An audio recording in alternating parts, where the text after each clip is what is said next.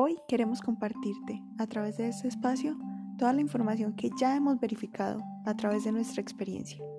Esto es Contigo Trufa.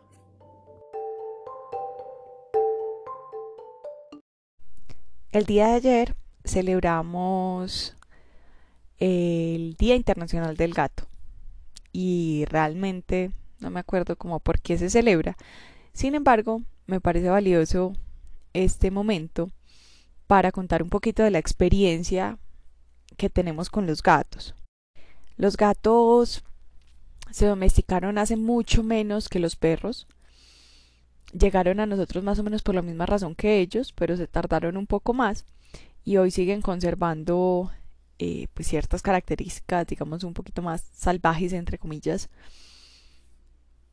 Sin embargo, seguimos o sigue habiendo un gran porcentaje de la población que tiene en su imaginario que los gatos no necesitan a los humanos. Y no es tan cierto. Yo, la verdad, había tenido una creencia arraigada eh, sobre los gatos porque mm, en mi familia decían que los gatos hacían que la gente le diera toxoplasmosis. Entonces, eh, pues cuando llegué a la universidad y empezamos a estudiar ciertas cosas, nos dimos cuenta que al final el gato, digamos que es el responsable de que el ciclo se complete con el toxoplasma. Pero es mucho más probable que adquiramos toxoplasma mm, por otros animales que comemos que están contaminados o incluso por verduras contaminadas. Entonces, realmente los gatos, pues no, es muy poco probable que te, que te contamines pues como de toxoplasma por un gato puede pasar, pero pues es eh, en el rastreo de casos es, poco probable, ¿cierto? Entonces, em, resulta que cuando yo llegué a trabajar al albergue, pues obviamente me encontré con un montón de gatos. Teníamos la gatera y al principio para mí fue como un espacio complejo porque no sabía cómo interactuar con ellos, pues no conocía mucho su comportamiento. En la clínica eh, pues o en, o en la universidad no nos habían enseñado acerca de esto. El conocimiento que teníamos era muy poco y eh, pues básicamente la experiencia es la que hace que uno se nutra.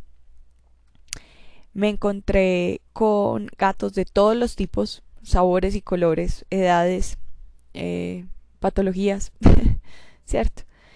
Y mm, fue muy enriquecedor para mí porque me di cuenta que estábamos muy errados en esa creencia del inconsciente colectivo.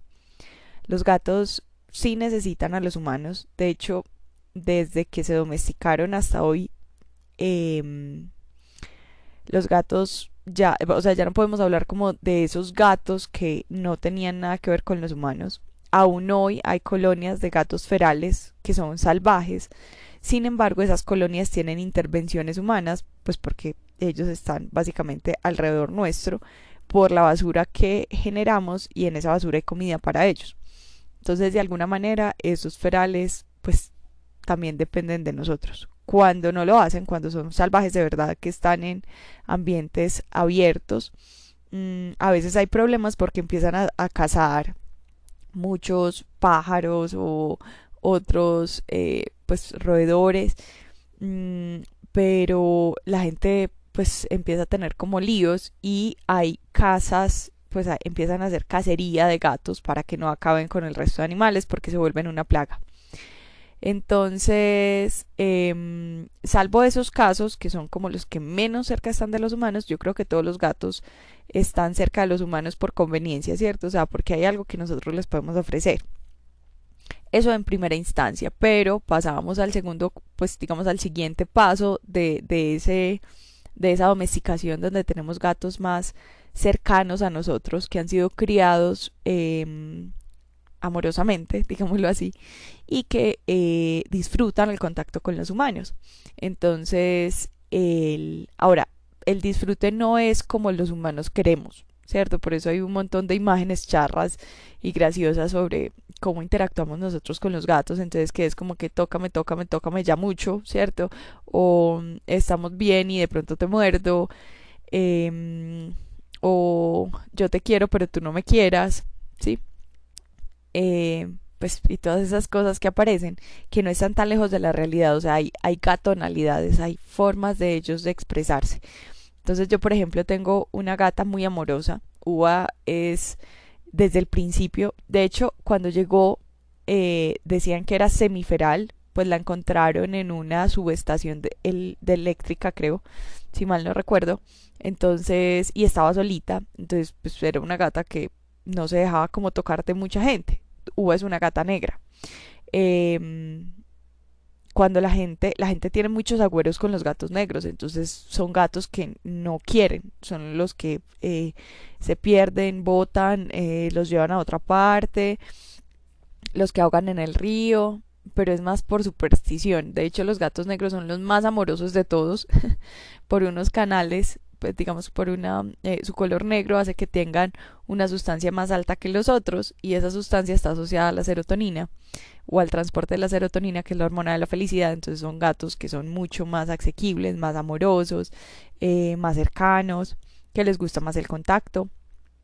Eh, la mayoría de los casos, o sea, yo creo que no conozco ningún gato negro mala clase. Todos son divinos, todos son queridos em, y, y realmente, pues cuando empezamos a entender las interacciones, sabemos qué es lo que quieren. Entonces, hubo era muy charra porque uno salía, mm, yo iba a cogerla caminando y ella salía corriendo y de pronto, ¡puf!, se tiraba eh, para que la acariciara. Entonces, eh, son formas, pues como ellos han encontrado de interactuar, pero pues ya Uva duerme a mi lado, en la cabeza, pues encima. Uva eh, le gusta estar muy, le gusta mucho estar cerca. Y cuando no soy yo y ya o no me he ido a dormir o lo que sea, se acuesta al lado de los perros. Mm, y de igual manera interactúa bien, entonces son gatos que funcionan muy bien. Pero por ejemplo, Dado, que es el gato que ya no está, que ya es una alebrije, era un gato más gato, ¿cierto? O sea, no tenía esa gatonalidad tan eh, amorosa, era un poquito más alejado, pero sin querer decir que no le gustaba que yo estuviera. Él, yo llegaba y lo acariciaba, pero no tanto, por favor, y yo me sentaba y él se sentaba al lado, ¿sí? Si lo empezaba a acariciar, él se iba para otro ladito que estuviera más lejos que yo no lo pudiera tocar. Cuando quería que lo tocara, venía. Y cuando yo empecé a entender eso, cierto, que no tenía que ser la novia cansona que estaba encima de él todo el tiempo, entonces tuvimos una mejor relación. Porque empezamos a, disfrutar esos momentos en los que él quería interacción, entonces yo me ponía súper feliz, pero respetaban los que él no, no quería interacción. Entonces, eh, con todas las experiencias, con todas las personas que eh, adoptaron gatos en ese tiempo, con todas las vivencias que hubo, pues hay tantos, tantas personalidades de gato como gatos existen en el mundo, al igual que humanos y perros y caballos y el animal que tú quieras. Mm, y mm, empezar a entender esas diferencias. Entonces, Jorowski dice que eh, la relación del gato y él es perfecta porque no quieren cambiarse eh, mm, el uno al otro, pues que se aceptan tal y como son. Y yo creo que esa sí es una realidad pues eh, infinita.